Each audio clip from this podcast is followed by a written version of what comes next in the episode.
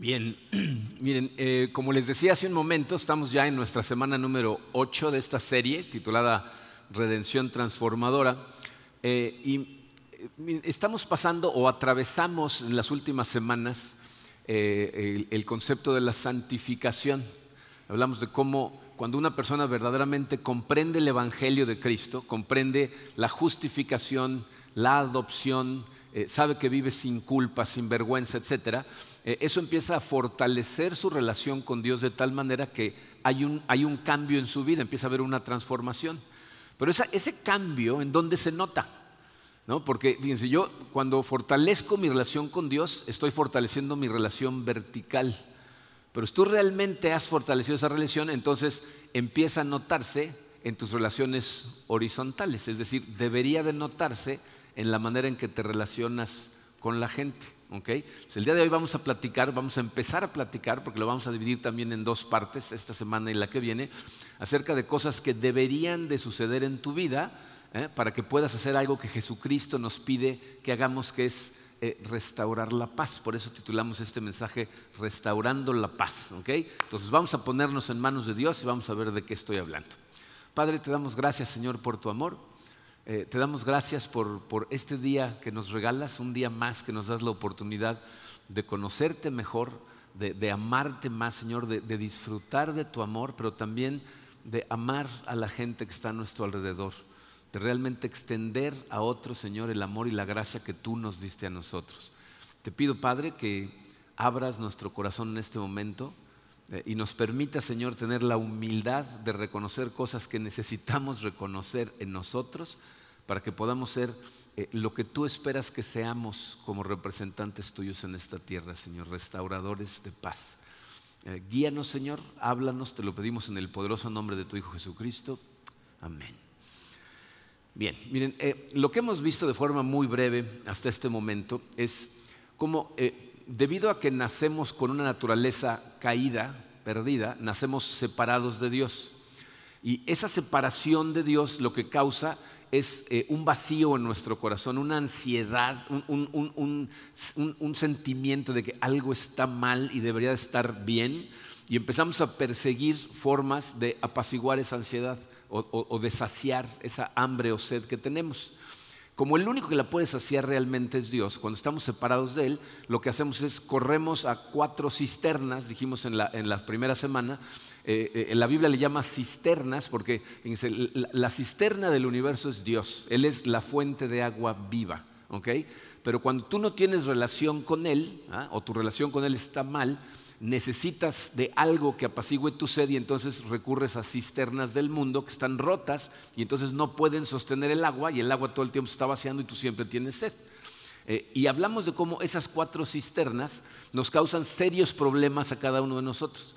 Pero lo que quiero que empecemos por ver el día de hoy es eh, lo que causa en tus relaciones horizontales.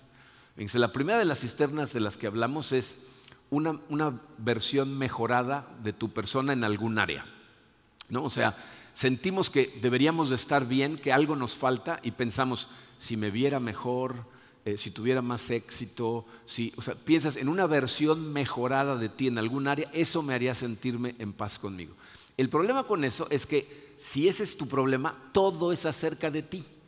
Todo el tiempo estás preocupado por ti, por cómo te ves, por cómo te va, por cuánto éxito tienes. Entonces las personas a tu alrededor se convierten en escalones para alcanzar lo que tú quieres y eso te causa serios problemas en tus relaciones horizontalmente hablando.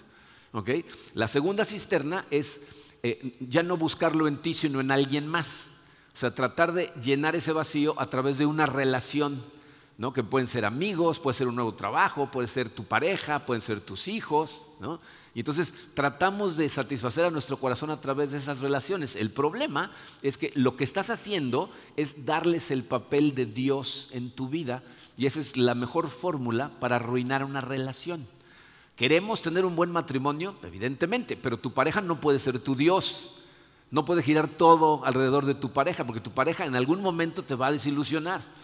Eh, eh, es importante que nuestros hijos se sientan amados por nosotros, evidentemente, pero no los puedes hacer sentir que son el centro del universo, porque ni les ayudas a ellos ni te ayudas a ti, son pésimos dioses los niños. ¿Ok? Entonces, no, no puedes, fíjate, a cualquier relación a la que le trates de dar el papel de Dios, va a fracasar, te va a desilusionar y aparte te vas a enojar con esa persona, porque no va a cumplir lo que tú quieres que cumpla para tu vida. Entonces ya tienes problemas horizontalmente hablando. La tercera de las cisternas es las cosas del mundo. Y ahí depende mucho de cómo defines tú al mundo, ¿no? Porque si hablábamos de cómo cuando una persona abusa de las cosas que Dios nos dio como parte de la gracia común, entonces empieza a, cometer pecados que le causan problemas. Por ejemplo, la comida es un regalo de Dios. Cuando tú usas la comida ¿no? para satisfacer tu corazón, pues vas a estar en problemas, ¿no? O sea, te, vas a tener, vas a, estar en mala condición física, eso te va a poner normalmente en problemas, te va a poner de malas. ¿no? el vino es un regalo de Dios. Tomarte una copa de vino con la comida no es un pecado. Pero si, tu modus operandi es emborracharte hasta que pierdes control de tus sentidos, es una cuestión de tiempo en que vas a insultar a alguien, le vas a faltar el respeto a alguien o vas a hacer una barbaridad sin siquiera ser consciente de lo que estás haciendo y te va a meter en problemas con la gente. Las relaciones sexuales dentro del matrimonio son un regalo de Dios. Pero cuando las utilizas por deporte, como diversión, lo que vas a hacer es crear un montón de problemas en tu vida y nunca vas a tener una sensación de compromiso real con una persona y vas a estar causando problemas en tu matrimonio si en algún momento te casas por esa lujuria que vas a tener metida en tu cabeza. Entonces, si, el mundo es tu problema, montones de problemas. Y la cuarta eh, de esas cisternas es la religión. Esta es gente que tiene una moralidad basada en reglas pero que no tiene la menor paciencia o misericordia para con la gente que no cumple con su nivel de, moralidad.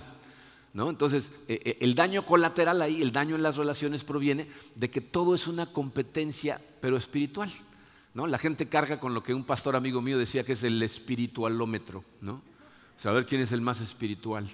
Y entonces gente que se la pasa condenando, apuntándole con el dedo a la gente que no cumple moralmente con las reglas, y eso causa conflicto, causa amargura. Por eso mucha gente sale de la iglesia muy dañada, ¿no? porque la gente es religiosa, pero no tiene relación real con Dios. Y miren, eh, lo que quiero que nos quede a todos muy claro es que todas esas acciones son pecados contra Dios, pero que causan un efecto onda hacia los lados que en, tus relaciones causan estrés, amargura, frustración, ira, etc. ¿no? Eh, en las primeras siete semanas hemos visto cómo para arreglar ese tiradero que hacemos nosotros con las cuatro cisternas, Dios envió a Jesucristo. Jesucristo muere en la cruz y entonces elimina nuestra culpa, elimina nuestra vergüenza, nos da paz, nos da seguridad, ¿no? Pero, sin embargo, eh, aun cuando nuestra relación con Dios empieza a ser restaurada, ¿cuántos de nosotros seguimos teniendo problemas con la gente a nuestro alrededor? Y tristemente, generalmente peor con la gente a la que más amamos. Cada uno dependiendo de cómo eres. ¿no? yo, por ejemplo, pongo rápidamente mis cartas sobre la mesa y yo, tengo varios este, retos en mi vida conmigo mismo. ¿no? Para empezar, tengo un déficit de atención terrible. O sea, poner atención durante cierto tiempo a mí me cuesta mucho trabajo. Entonces hay veces que estoy hablando con la gente y tú a lo mejor crees que te estoy escuchando, pero no es cierto. mi cabeza estoy en otro lado. Y a lo mejor te puedo engañar una vez si no me conoces bien, pero la gente, mi esposa, mis hijos, la gente con la que trabajo más cerca, que me conocen mejor, se dan cuenta que de repente me están hablando y yo no estoy ahí. Y ese es un retiro emocional hacia la otra persona espantoso. Entonces yo tengo que luchar contra esas cosas. Aparte tengo un enfoque como de caballo, ya ven cómo le ponen las cosas a los caballos para que caminen derecho. Eh, cuando, cuando me enfoco en algo estoy enfocado en eso. Entonces, por ejemplo, vengo aquí a la iglesia y estoy enfocado en que las cosas funcionen. Entonces vengo preocupado porque si, el, Pro Presenter está correcto, si les mandé las imágenes, si el micrófono funciona. y se me olvida que lo más importante a mi alrededor es la gente. Entonces hay veces que hay gente que se ha enojado conmigo porque dice, es que pasaste, me viste y no me saludaste. Y lo que no se dan cuenta es que no los vi. No, es un ataque, o sea, no es a propósito, pero paso y paso pensando en otra cosa, lo cual es un problema porque hiero a gente, a gente a la que amo, a veces sin darme cuenta. ¿no? Me gusta reconocerlo, no, he herido a personas, les he causado dolor a personas a las que amo. Ahora, fíjense, en la medida que mi relación vertical con Dios ha ido fortaleciéndose, la verdad es que mis problemas horizontalmente se han reducido increíblemente, pero sigo cometiendo errores. ¿Alguien se identifica? ¿cuántos de los que estamos aquí no hemos tenido en el último, ¿qué les voy a decir?, año un rompimiento emocional o relacional con una persona a la que, con la que tenemos una relación y, se ha roto? ¿Cuántos? Ahora, ¿cuántos de los que levantaron la mano piensan que la mayor parte de la culpa es del otro? O sea, ¿no? aparte, ¿no? Pero, pero, y aparte, fíjense, nos decimos a nosotros cristianos, ¿no? Nos identificamos como hijos de Dios, lo cual significa que tenemos una relación vertical que no está teniendo el efecto que debería en nuestras relaciones horizontales. Entonces, vamos a empezar por estudiar un pasaje que nos va a abrir los ojos a qué es lo que debe estar sucediendo y luego nos va a llevar de la mano a cosas que necesitamos hacer. Vamos a leer eh, de la segunda carta de Pablo a los Corintios, en el capítulo 5, versículos 14 al 21. Dice Pablo, vamos a empezar con los 14 y 15, dice, pues el amor de Cristo nos apremia, habiendo llegado a esta conclusión, que uno murió por todos y por consiguiente todos murieron y por todos murió para que los que viven ya no vivan para sí, sino para aquel que murió y resucitó por ellos. Si se fijaron, la palabra uno y la palabra aquel están en mayúscula, está hablando de Cristo. ¿No? Entonces, esto nos está diciendo lo que hemos venido viendo durante las últimas siete semanas. Tú y yo, dice aquí, Cristo nos apremia, somos apremiados por el amor de Dios a vivir de una manera diferente. Porque antes tú y yo estábamos muertos espiritualmente hablando y ahora hemos resucitado y se supone que ahora resucitamos para ser una diferente persona, para vivir y tratar a la gente de una manera diferente. No porque sea un deber, sino porque es en respuesta al amor que recibimos incondicionalmente por parte de Cristo. Dice el versículo 16. De manera que nosotros de ahora en adelante ya no conocemos a nadie según la carne. Aunque hemos conocido a Cristo según la carne, sin embargo, ahora ya no lo conocemos así. ¿Qué está diciendo hoy Pablo? Tú y yo, si de verdaderamente pusiste tu fe en Jesucristo y el Espíritu Santo está en ti, ahora vemos con ojos espirituales. Y cuando ves a otras personas, lo que ya no los ves como simples seres humanos, como carne, los ves como espíritu. Dice, a Jesucristo lo conocimos como carne, pero ahora ya no lo vemos así, lo vemos como el rey del universo, ¿no? en, espíritu. Y, si tú eres cristiano, deberías de empezar a poder ver a la demás gente de esa manera. Tu enemigo no es la carne, dice Pablo. La gente, sin importar cómo se comporte, sin importar lo que te hagan, no son el verdadero enemigo. Y solamente te va a caer el 20 de eso cuando los dejes de ver como simples seres humanos y los veas como espíritus ambulantes que cargan con la imagen de Dios. ¿Ok? Luego continúa en el versículo 17 y dice, de modo que si alguno está en Cristo, nueva criatura es. Las cosas viejas pasaron, ahora han sido hechas nuevas. Y todo esto procede de Dios, quien nos reconcilió con Él mismo por medio de Cristo y nos dio el ministerio de la reconciliación. Es decir, que Dios estaba en Cristo reconciliando al mundo con Él mismo, no tomando en cuenta a los hombres sus transgresiones, y nos ha encomendado a nosotros la palabra de la reconciliación. Por tanto, somos embajadores de Cristo, como si Dios rogara por medio de nosotros. En nombre de Cristo les rogamos, reconcíliense con Dios. Al que no conoció pecado, lo hizo pecado por nosotros para que fuéramos hechos justicia de Dios en él. Miren, aquí lo que está diciendo Pablo es, Dios envió a Jesucristo a reconciliar al mundo consigo. ¿Se acuerdan lo que vimos en la, primera semana? Dios crea un mundo perfecto, nosotros desobedecemos a Dios y nos separamos de Dios, permitimos la entrada del pecado y no había absolutamente nada que pudiéramos hacer para restaurar esa relación. Nuestro espíritu estaba muerto. Y entonces, ¿qué hace Dios? Él resuelve el problema enviando a Jesucristo para ti y para mí. Pero luego fíjense lo que dice ahí, Él al enviar a Cristo y tú poner tu fe en Jesucristo, ya se resolvió tu problema con Dios. Pero ahora, ¿para qué te deja en este mundo? ¿No sería padre que nos salvara Dios y en ese instante nos fuéramos al cielo? Pero no hace eso, nos deja aquí. ¿Para qué nos deja aquí? Porque nos deja encargados de transmitir el mensaje de la reconciliación. Dice, tú y yo somos embajadores de Cristo. Un embajador es el representante del gobierno de un país en otro, ¿no? Entonces tú eres embajador de Cristo, eres representante del rey del universo en esta tierra, ¿ok? Y entonces dice, tu trabajo como embajador es, ve y dile a la gente, ya vino Jesús, reconcíliate con Dios. Cuéntales a todos que Jesús, que no cometió un solo pecado en su vida, fue tratado por Dios como pecador para que tú te puedas reconciliar con Él. Cuéntaselos a todos. Ahora díganme, ¿cómo vamos a poder hacer eso si estamos peleándonos con medio mundo? ¿Cómo vas a ser el reconciliador o el, mensajero de la reconciliación cuando te agarras a sombrerazos, especialmente con la gente que está más cerca de ti? ¿Se acuerdan que dijo Jesucristo en Juan 13? Dijo, ¿saben cómo vas a ver el mundo que son mis discípulos? Cuando vean cómo se aman entre ustedes. O sea, cuando la gente vea el amor que tienes por tus hermanos en Cristo, van a decir, no, estos seguros son cristianos. ¿Eso es lo que ven? ¿Eso es lo que la gente ve?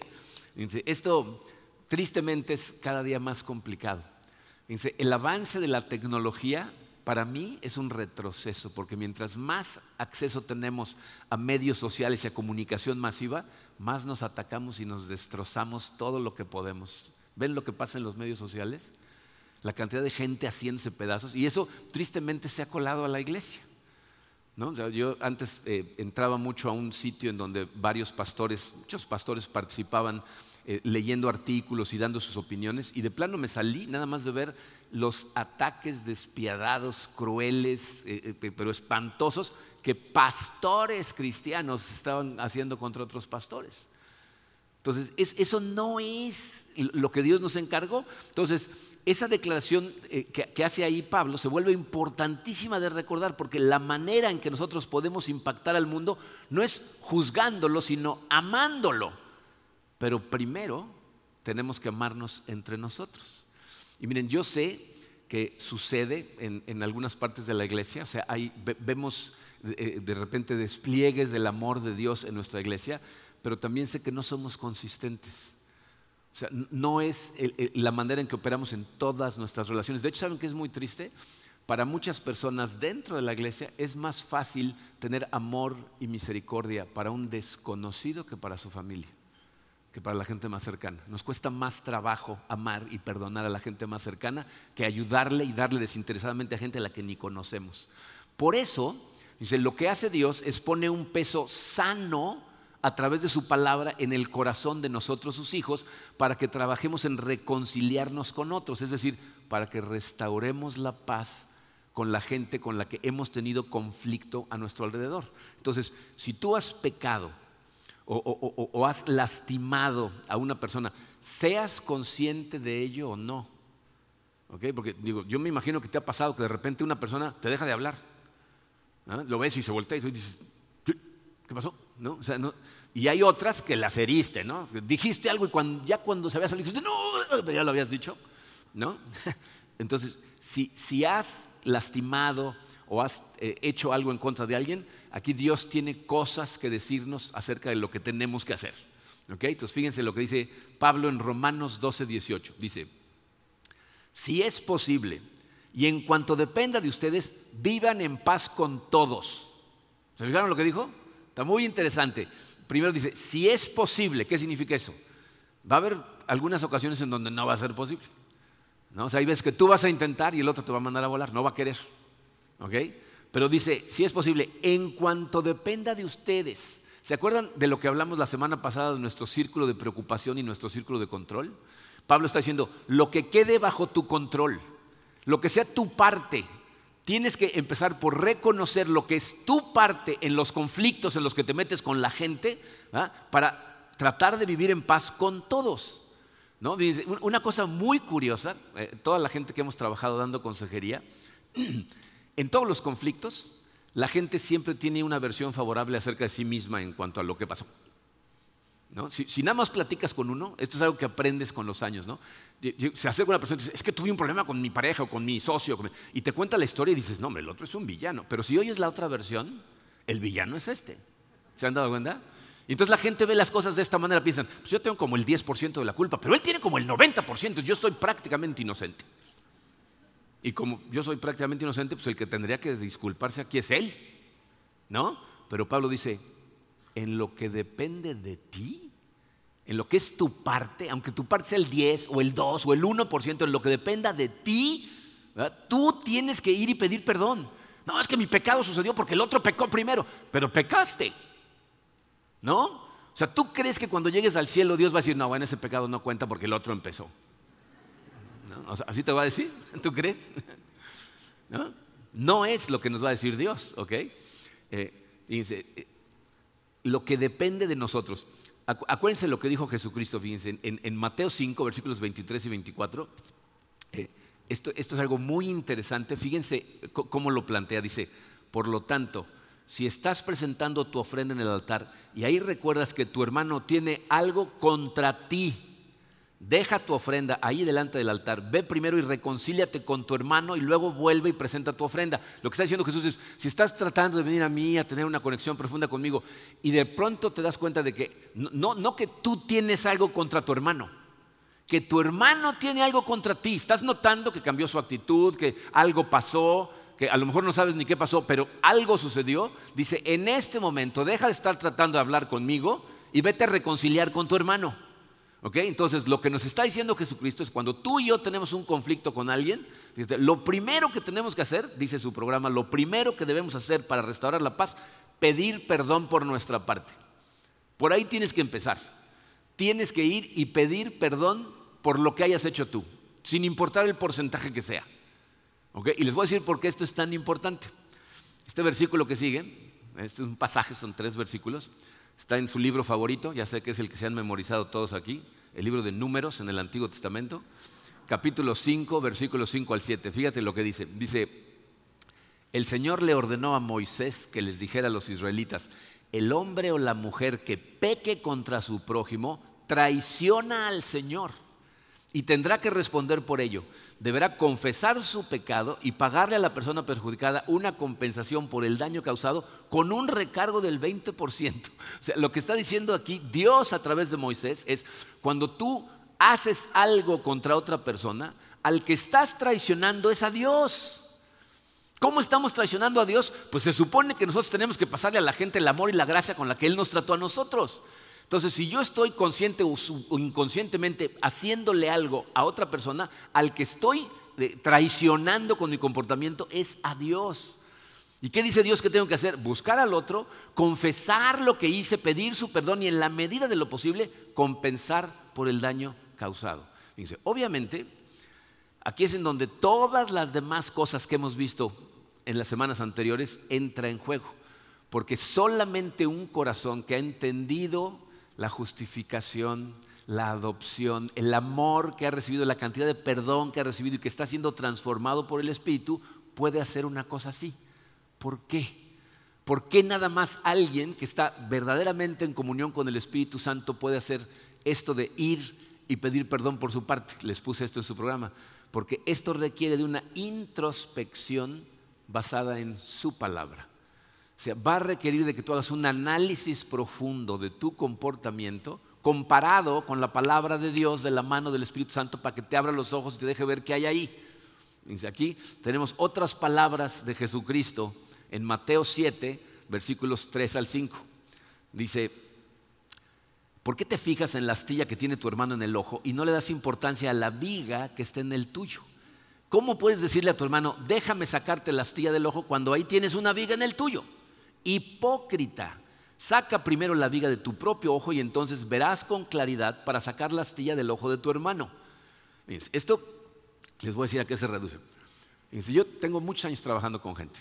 Llevo casi 20 años de pastor y ya llevaba casi 15 años de consultor. Entonces llevo mucho tiempo trabajando con la gente.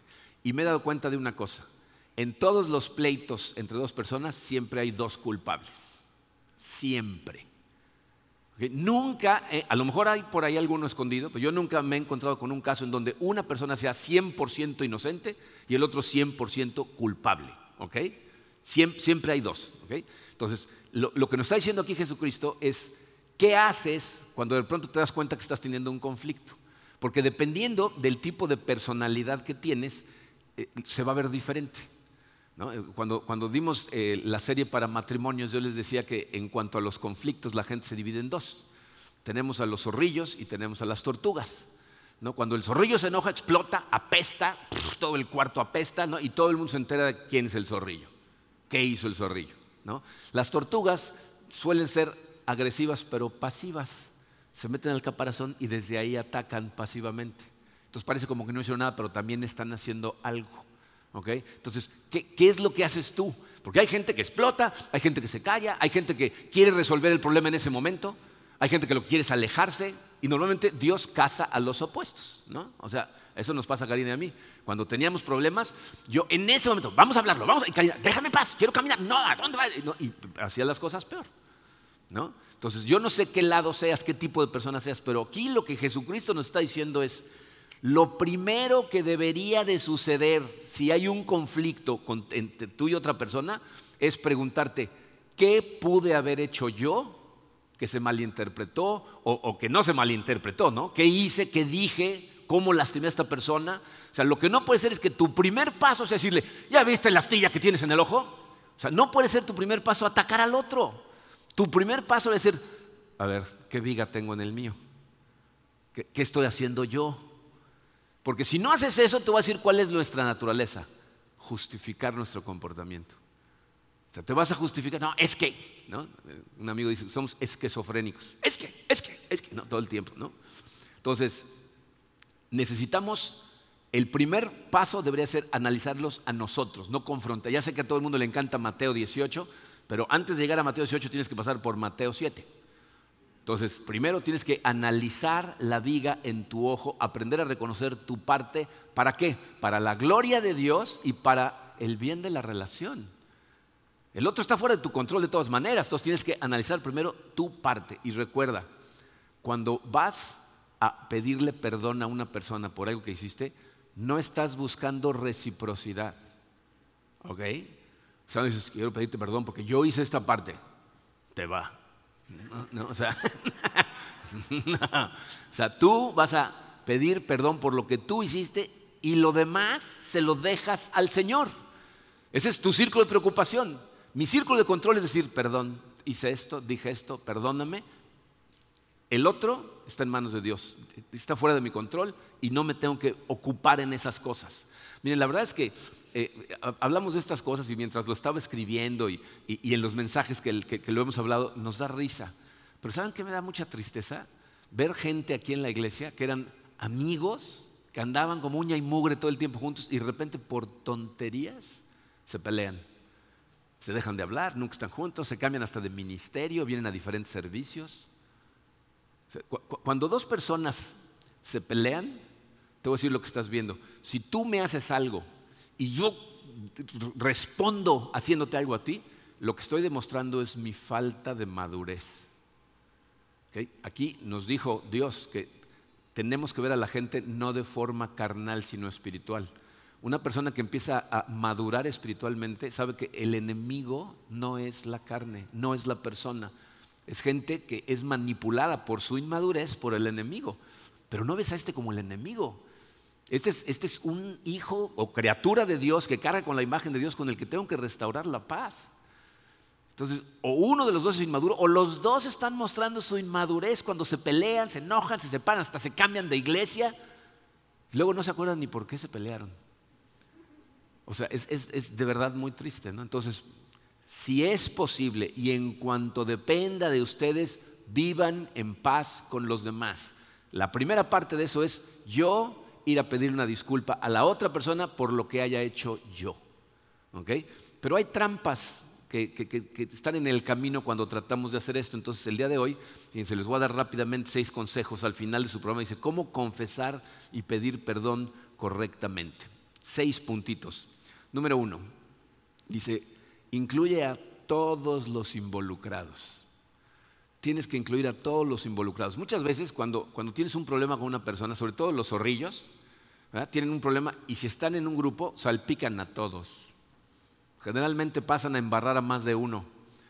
Y ahí no es que vayas con el que tuviste el problema y digas perdón, sino con todos los que resultaron afectados. Ah, como padres de familia muchas veces tienes que juntar a toda la familia y decirles perdón, perdí el control, no debía haber hablado de esa manera, les ofrezco una disculpa, o sea, con sinceridad a todos los involucrados pedirles perdón. Número dos, admite tus acciones de forma específica. O sea, cuando vas a pedir perdón, le tienes que decir a la persona, quiero pedirte perdón porque sé que hice esto, esto, específicamente, que la gente se dé cuenta que realmente estás pidiendo perdón. Bien, muchas veces la gente quiere hacerlo de forma muy vaga porque nos da vergüenza reconocer cuando, cuando la regamos, ¿no? O digo, levante la mano al que le gusta reconocer cuando está equivocado y cuando le dicen que está equivocado. A nadie nos gusta. De hecho, muchas de nuestras peleas son cuando Karina me confrontaba con algo que ni siquiera estaba enojada. Nada más me estaba diciendo, oye, esto. Eh", y yo sacaba las uñas porque no quería reconocer que estaba mal y entonces empezaba una pelea. Porque no quería yo reconocer lo que hacía. Entonces necesitas pedir disculpas de forma específica. A mí me han tocado varios casos de personas que se han venido a disculpar conmigo, que me dicen, oye, quiero pedirte perdón porque este, pasé un tiempo muy enojado contigo. ¿Por qué? No, no te tengo que decir, nada más que quiero pedir perdón. ¿no? Sobre todo la gente que hace el proceso de celebremos la recuperación. No, yo nada más tengo que pedirle perdón a la gente. ¿no? Pero, pero no, necesitamos ser específicos para que la petición de perdón sea honesta. De hecho, va de la mano con el número tres. Tienes que reconocer el dolor que causaste. Y miren, esa es la clave de una verdadera disculpa. De, un, de un verdadero, por favor, perdóname. Los problemas que surgen en una relación que tuvo un conflicto y uno de los dos pidió perdón y no se arregló nada, es porque normalmente la persona ni siquiera se da cuenta del daño que causó, del dolor profundo que le causó al otro. Es, ah, ya, perdóname, no seas exagerado. O sea, peor aún, ¿no? Y, y esto, miren, es muy importante que lo escuchemos especialmente los hombres. Porque a los hombres nos cuesta mucho trabajo darnos cuenta de que lo más complicado para la mujer es que no reconozcamos el dolor que le causamos. O sea, muchos esposos me dicen, ya le pedí perdón, ¿qué más quiere que haga? Pensamos que le haces una barbaridad a tu esposa dices, perdón, y ya, se arregló, como si nada. Y no funciona de esa manera. Si, dices, sé el dolor que te causé cuando te dije esto, esto. Y miren, aquí es muy importante. Si ni siquiera tienes idea del dolor que le causaste, o sea, si de repente haces algo y se, se pone mal y tú dices, ¿qué pasó? Esa es una excelente oportunidad para tener comunicación profunda para conocer a tu pareja, para conocer a tus amigos, para conocer a la gente a tu alrededor. Tú no sabes qué hay en su infancia, qué, hubo en su adolescencia, qué tratos recibió, qué cosas la hirieron o lo hirieron. Entonces, si tú de repente dices algo, haces una broma acerca de algo y, y, está herida esa persona y ese comentario a ti no te haría ni cosquillas, algo le pasó que necesitas saber para nunca más volverlo a hacer. Esos son los momentos en donde, a ver, perdón, evidentemente dije algo que te hirió.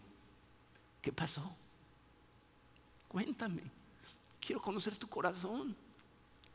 Si no lo vas a seguir hiriendo, necesitas conocer a profundidad a la gente a la que amas. Si no, por eso la regamos una y otra y otra vez, porque no profundizamos y nada más pensamos, este payaso, ¿por qué se pone así nada más? Pero si era una broma, ¿no? Pues evidentemente para el otro no era una broma. Entonces reconoce el dolor, averigua el dolor. Cuatro, evita las disculpas acusatorias. ¿Cuáles son esas? Quiero pedirte perdón por lo que dije, pero si tú no hubieras dicho esto, ¿no? O sea, ¿qué te estoy diciendo? En realidad el culpable de esto eres tú. Yo nada más me estoy disculpando porque Dios dice que me tengo que disculpar, pero aquí el que debería de estarse disculpando eres tú, porque si tú no hubieras, ¿no? ¿Esa es una disculpa? Eso no es una disculpa, esa es una justificación. Estás tratando de hacerle entender al otro por qué lo heriste. no, no se vale. O sea, pides perdón y punto. Después de decir perdón porque me doy cuenta que hice esto, dije esto, etcétera, y ahí terminas. ¿Ok? Eh, y luego, lo, que hace real tu disculpa es el punto número cinco. Trabaja en cambiar tu comportamiento. Tienes que empezar a trabajar en ti.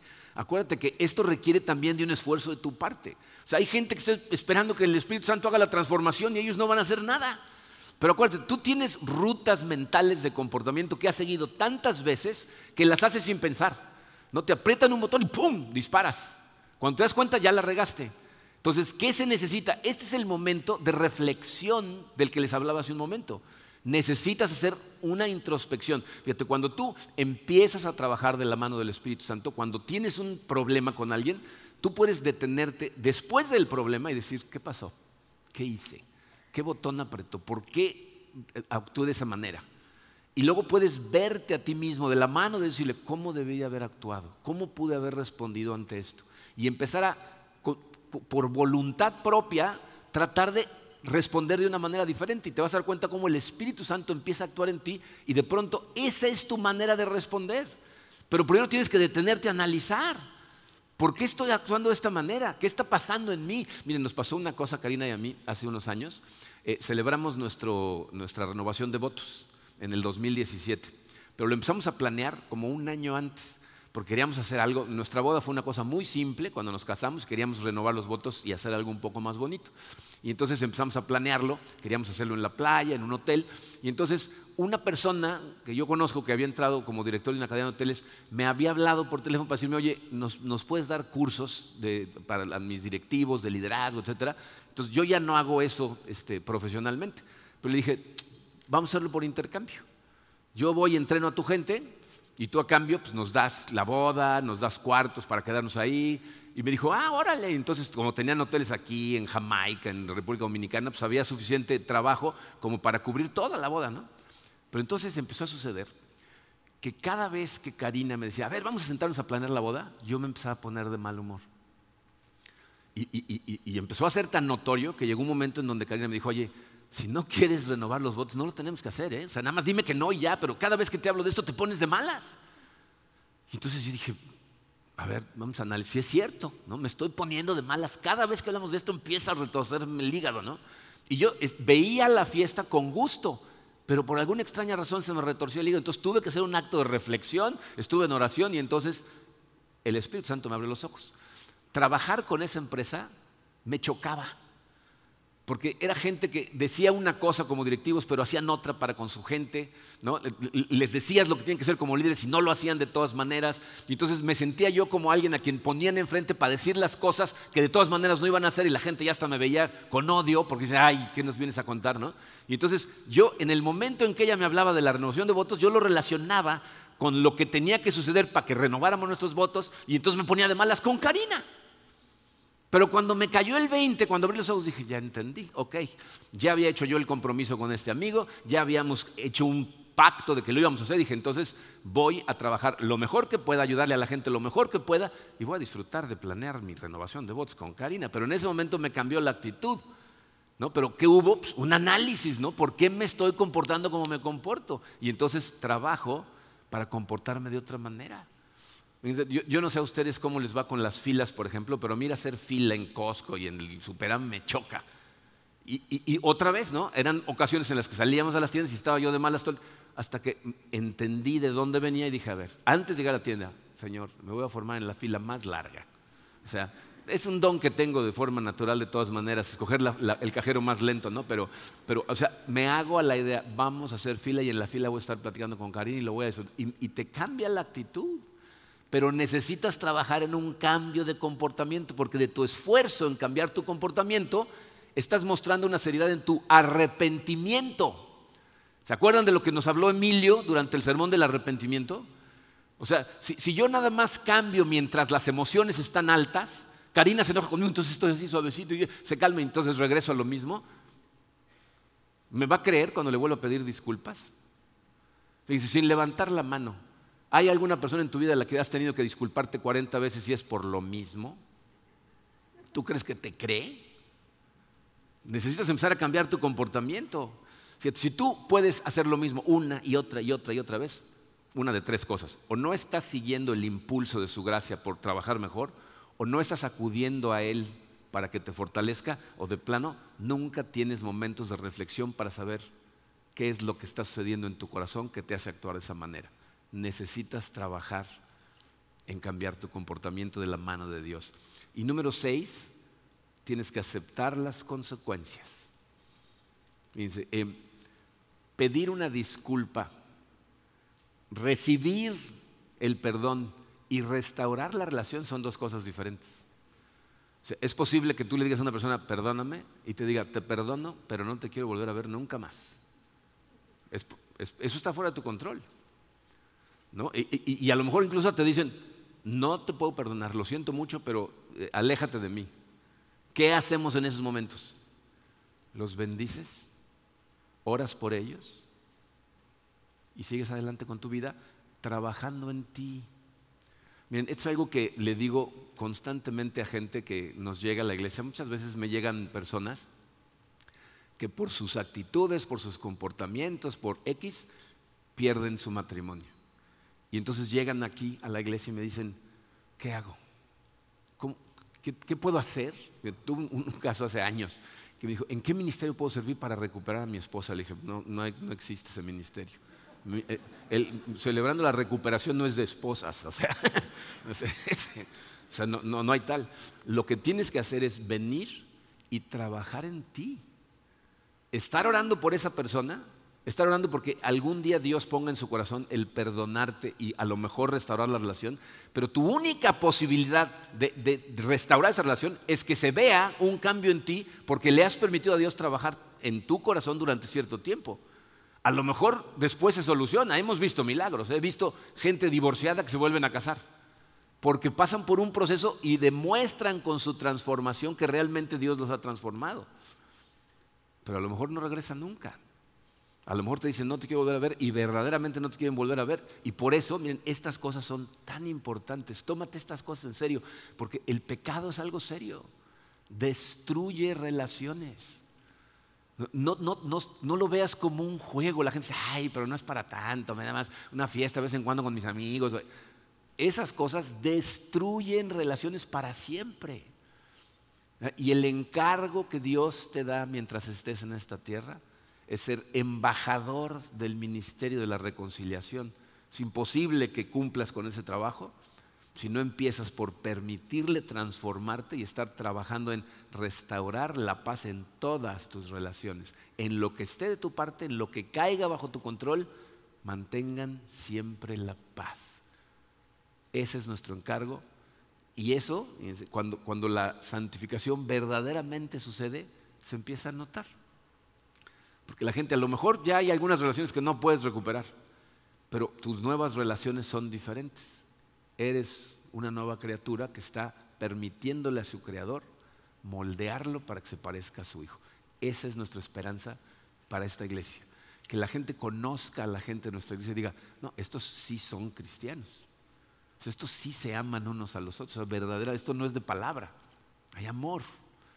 Y entonces tenemos la oportunidad de impactar realmente al mundo pero solo así. Vamos a dar gracias. Padre, eh, Señor, gracias por, tu amor, gracias por tu paciencia, gracias por, eh, a pesar de nosotros, eh, seguirnos amando, seguir trabajando, seguir creyendo en nosotros y seguirnos mostrando que tenemos esperanza, porque todo esto viene de ti, no de nosotros. Gracias a ti, Señor, porque si dependiera de nosotros estaríamos perdidos. Eh, sé, Señor, que eh, en esta sala eh, o escuchando estas palabras debe haber algunas personas que cuando escucharon este mensaje inmediatamente pensaron en gente a la que necesitan restaurar la paz en esa relación. Te pido que les des la humildad, la fortaleza, el amor, la misericordia, la gracia de acercarse a, esa persona y pedir perdón. simplemente eh, ofrecer una disculpa sin esperar nada a cambio. Y, te pido por el corazón de esas otras personas, Señor, para que tú desde este momento estés trabajando en sus corazones, los suavices y les permitas ver que es, una sincera disculpa lo que están recibiendo.